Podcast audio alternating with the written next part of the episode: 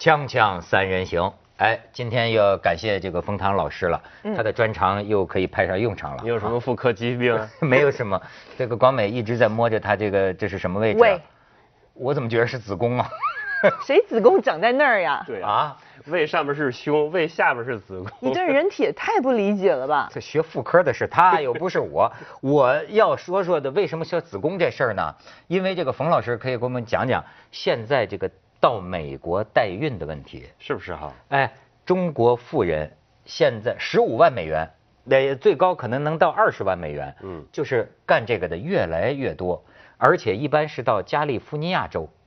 在美国呀，哎，你明白这意思吗？不是说徐静蕾那个动一管，不是那个找一妈，也不也不是说是你怀了孕到美国去生孩子，这孩子变成美国人，不是这个。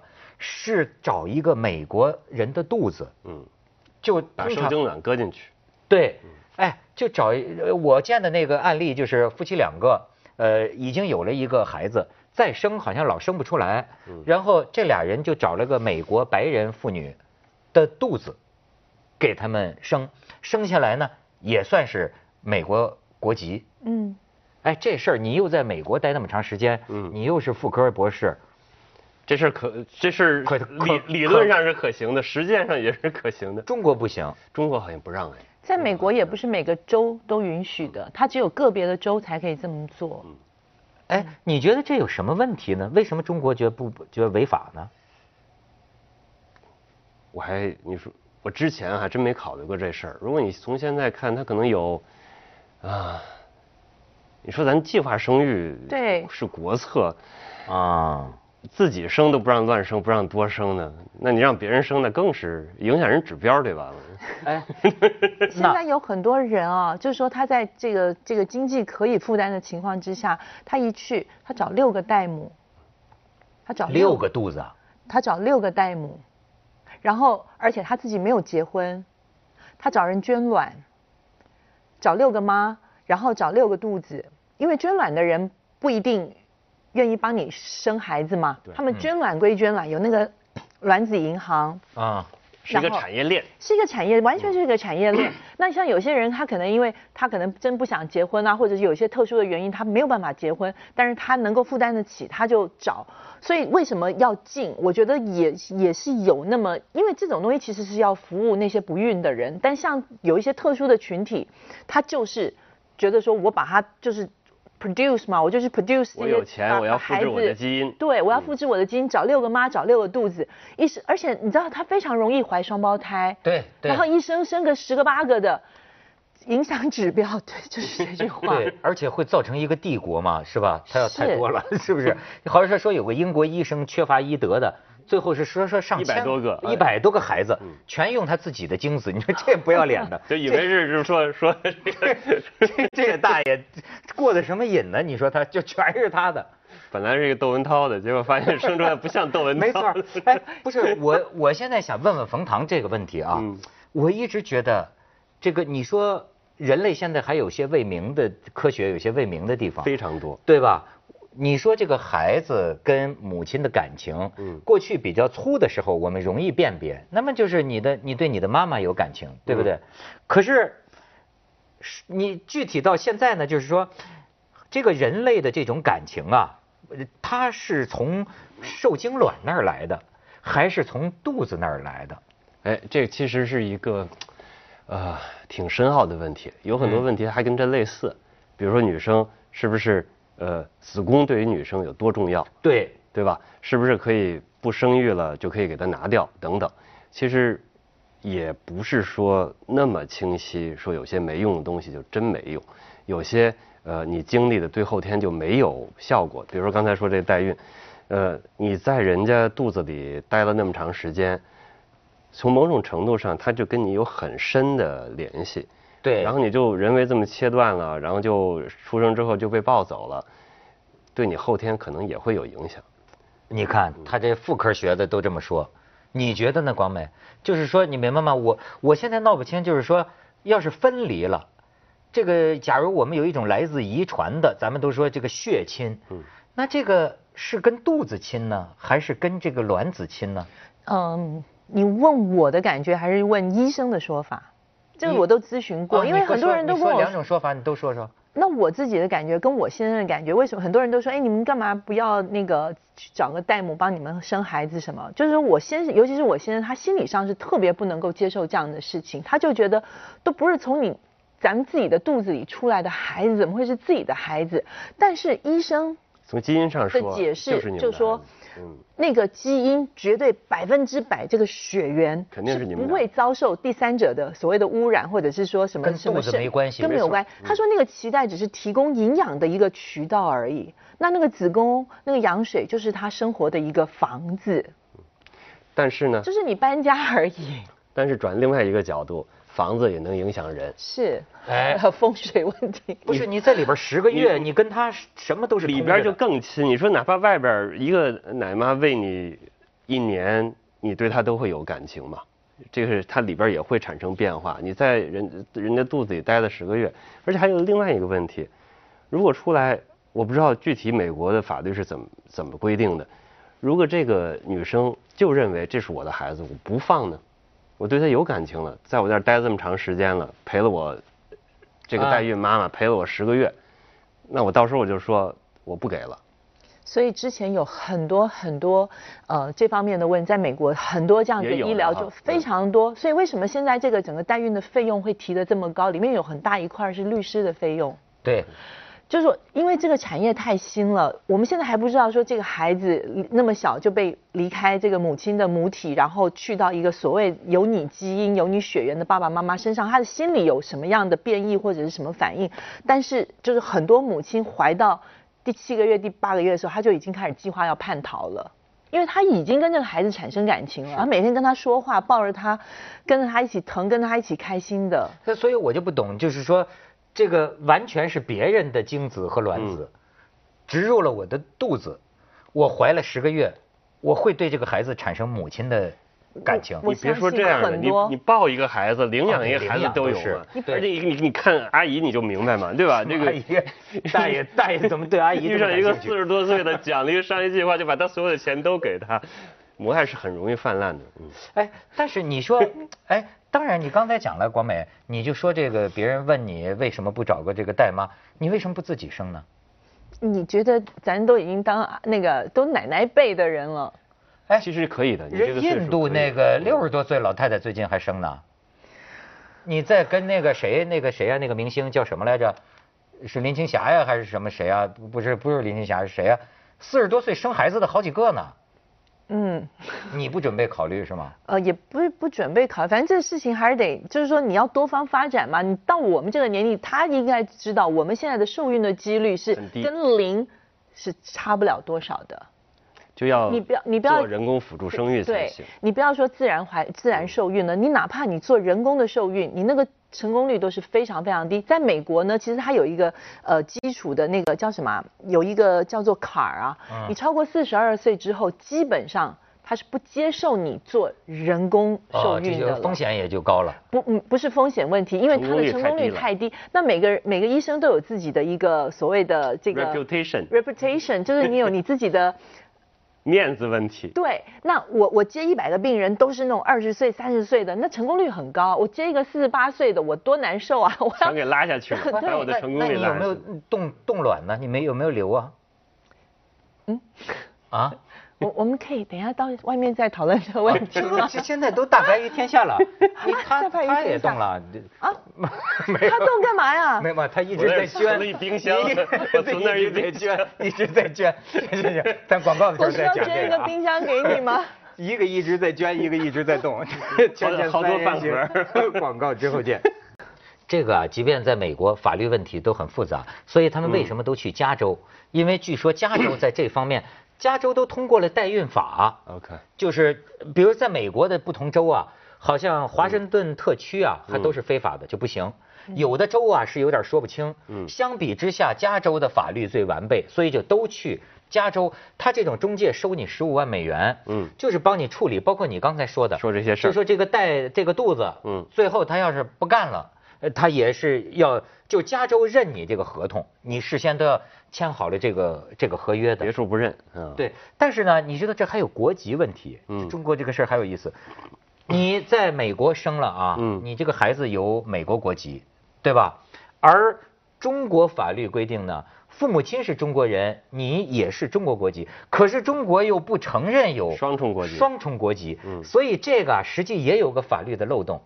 他有些这样回来的孩子，反正呢，父母亲都是中国人吧，他能报上户口，能报上户口。他回来就用中国的国籍。哎，呃，可是呢，将来到了有些个地方啊，就得让你选择了。比如说，你这孩子十八岁，你不能有，因为中国法律明面上讲不允许有双重的国籍。你要放弃，哎，可是目前的法律，可是目前这个情况啊，就会造成事实上这个孩子是双重国籍的，你明白吗？他在中国也上了户口，可他也拿到了美国的国籍。嗯，任何一个在美国生的小孩儿，啊，对呀、中国人的小孩儿都存在这个问题。对呀、你说现在这些，哎，为什么身边现在这么人这么多呀？因为很多现在好多呃，像我一些比较年轻的女朋友们，她们可能就担心那个生孩子会身材变形啊，而且觉得不想受罪。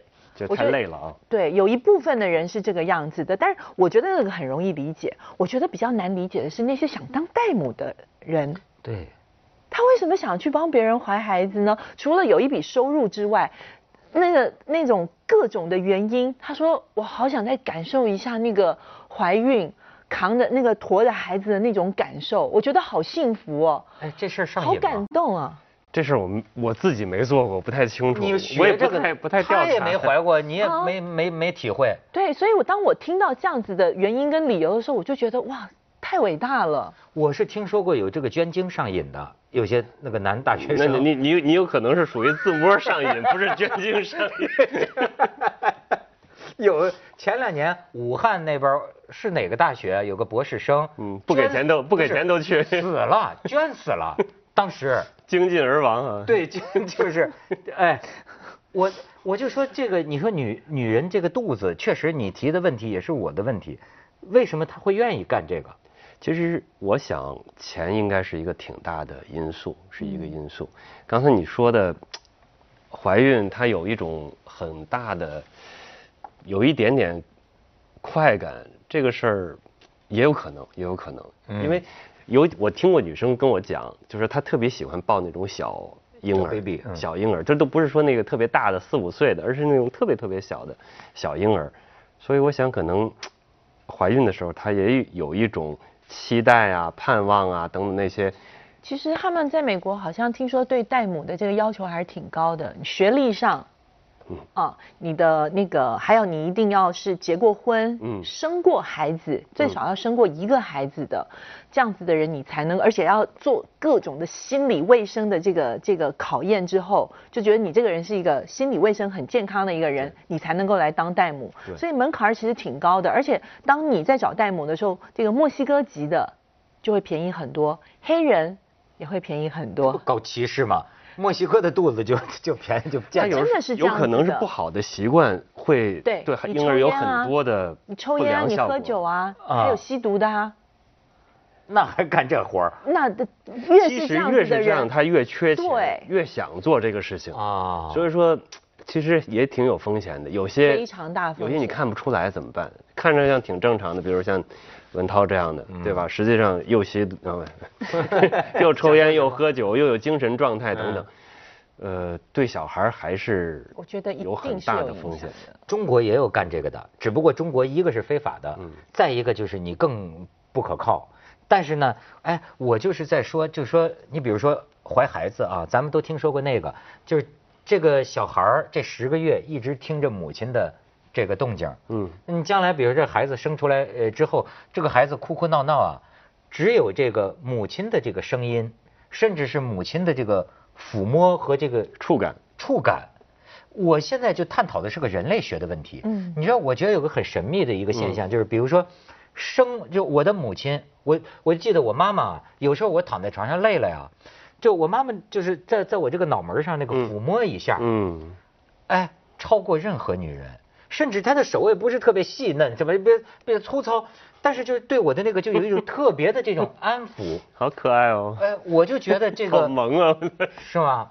我我我妈八十几了都，对，哎，就是说你比如说这个肚子，我就是我我闹不清的就是这个肚子和这个卵子，它到底是什么个关系所以？我觉得你现在开始可以做一个长期的追踪的这个调查了，因为很多现在很多那个代母生下来的孩子啊，你可以开始调查他们跟母亲之间的那个那个联系。其实我接着他的话说，我觉得是这个世间是挺挺有意思的事情，有很多很神秘的东西。你比如说哈，呃，我跟我妈属于，比如说我叫一声特别轻的叫一声妈，她灯就会醒，就是晚上睡觉的时候，对，灯就会醒，噌就从那床上能能能下来，特别声音特别响感应嘛。哎，然后他，呃，可别人基本都醒不过来，我我我都我都试过，我爸肯定不会醒。对，我这个其他女其他女生可能也不会醒，这个其他女性都是让你入睡的，是吧？其他女性，她你我叫人家妈，她的人肯定不行啊。你就小声叫一声，她我觉得她对某种音频特别敏感。对了，母亲，所以我们的科研嗯课题就是什么呢？这种母子的这种感应，哎，到底是因为他怀你，你是用了他的这个血脉这么孕育十个月，嗯还是仅仅来自于基因，来自于这个受精卵？你看这个就提出了一个新的问题，嗯，对吗？真是挺麻烦的。我就想起替那些女生想跟他一块儿待了十个月，然后就这么就就抱走了，受了这么多苦，我觉得心理创伤还是蛮大的啊。所以其实我现在觉得啊，就是呃，现在女人都自由了，打打开了很多可能性啊。但是真的是有一个伦理问题的，生物伦理问题，包括包括徐静蕾他们那个，他都有一个伦理问题，就是说站在孩子的立场讲，比如说一个女人说，我单亲妈妈，对吧？我不需要男人，我就生一个孩子，OK，这是你的权利吧？可是，哎，谁来裁判一个东西？就是说。小孩怎么想？你凭什么让一个孩子从小就没有父亲的权利呢？这不是你你问过他的同意吗？那他愿意不愿意呢？你觉得这是不是个是个是个？而且存卵那个事情，呃，我也跟呃我几个医生朋友、师弟师妹讨论，会出现一个什么大问题，大家都还没没特别想到。嗯，你五十岁、六十岁生了一个孩子，对，你想想，你能给你的小孩的陪伴是一种什么样的状态？你已经很老了，他还非常小，你指的是男的还是女的？女的、女的啊，男的也一样，就是他上大学的时候，你已经拄拐杖了。是的，他有可能上小学的时候你已经拄拐杖了，你就本来一个妈妈应该带着他玩的时候，带他去逛的时候，这个给他讲故事的时候，你可能已经完全做不了这些事情了。所以对这个小孩是不是真的公平？哎呦，现在就甭说这个了。我的那个有的朋友跟他那个小女朋友老少妻出去走的时候，人家说：“ 哎，你爸在后边走太慢了。”锵锵三人行，广告之后见。好，就说我就是说，有时候较真儿的来说啊，嗯对你人类做这些所有的事情，是因为你你怎么说呢？狂妄，就是说你认为我都弄得门儿清了，这里边的事儿，受精卵怎么回事，实际你未必完全清楚。那么比如说，你用一个肚子，你借了一个肚子，你用了受精卵，然后用这个肚子生下了我，生下了一个孩子，这个孩子有没有一种要求是本肚的这种权利？原装儿 对原装的孩子有没有要求原装的权利？而且其实你刚才讲的，更多的是有时有时候不是权利，而是影响。有些影响其实我们并不全知道，对，很有可能我们不知道。这种影响会是最后呈现出什么样的状态，我们也不知道。有可能那小孩儿超级没安全感，尤其那小孩儿就是很容易发生某种病，这个真是非常难讲对。觉得二位都太杞人忧天了。嗯，为杞人忧度是吧？不是，那你现在有很多那种正常爸爸妈妈生下来的孩子，也也那后天的那种虐待他，嗯各种的不给他爱，那个，这我觉得那个更悲惨吧。如果你这么千辛万苦的花重金生下来的一个孩子，我相信起码这个孩子会在。往后会受到很好很好的教育。你说什么选择权？现在还有很多很多的国外的同性恋人，他们是合法结婚，嗯。结了婚之后，他们为了延续下一代，也是得找捐卵的人，然后那个哎。就是代孕，然后就假如你们两人结婚了，就你用你们两人精子一人生一个，哎，然后孩子生下来之后两个爸，对，那你说孩子的选择权在哪儿？我觉得这个这个孩子 要等他长大之后再跟他讨论这个问题了。孩子可能就只能是弱势群体这事儿，你是吧？反正人类要这么玩下去哈，这个就是成会玩，人类要这么玩下去，有可能慢慢就给自己玩进去了。也有这个可能，你就去像他们写这个科幻小说，我们是以为自以为弄清了一切，我们就开始走了。但是你真不知道你会玩到哪去。说实在的，而且我就说，你甚至于，咱们具体说剖腹产的，你都研究明白了没有？因为我也看到有一种学说，这要请教冯唐了，就是说中医，不是，就说说连剖腹产的孩子，嗯据说在身心成长方面都可能也会跟自然生出来的孩子有不同。那就有可能就像这个瓜熟蒂落跟催熟的瓜果、梨桃啊味道不一样。